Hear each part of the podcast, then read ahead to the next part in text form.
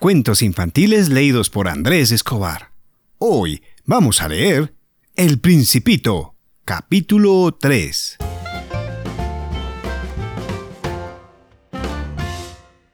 Pero antes quiero mandar un saludo a Santiago y Agustina Perotti de Peñalolén, Chile, y a Florencia de 4 años de Medellín, Colombia.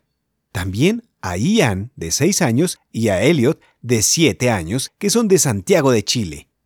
Igualmente a Paula Isabela de 9 años y a André Mateo de 5 años, que nos escuchan desde Querétaro, México.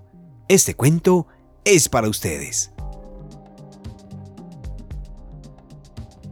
Necesité mucho tiempo para comprender de dónde venía. El principito me acosaba a preguntas. Nunca parecía oír las mías.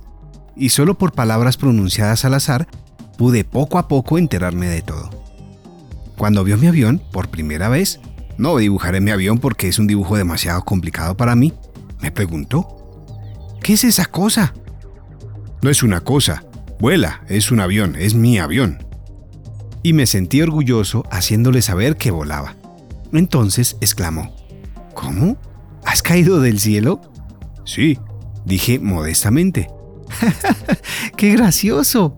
Y el principito soltó una magnífica carcajada que me irritó mucho. Quiero que me tomen en serio en mis desgracias.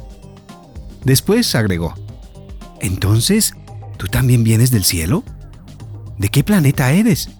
Entreví rápidamente una luz en el misterio de su presencia y pregunté bruscamente, ¿Vienes pues de otro planeta? No me contestó. Meneaba la cabeza suavemente mientras miraba el avión. Verdad es que en esto no puedes haber venido de muy lejos. Y se hundió en un ensueño que duró largo tiempo. Después sacó el cordero del bolsillo y se abismó en la contemplación de su tesoro. Imagínense cuánto pudo haberme intrigado esa semiconfidencia de otros planetas. Me esforcé por saber algo más.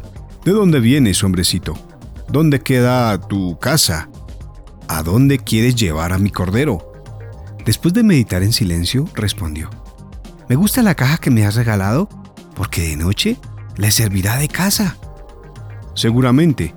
Y si eres amable, también te daré una cuerda para atarlo durante el día y una estaca. La proposición pareció disgustar al principito. ¿Atarlo? ¡Qué idea tan rara! Pero si no lo atas, se irá a cualquier parte y se perderá. Mi amigo tuvo un nuevo estallido de risa. ¿Pero a dónde quieres que se vaya? A cualquier parte. Derecho, siempre adelante. Entonces el principito observó gravemente. No importa, mi casa es tan pequeña.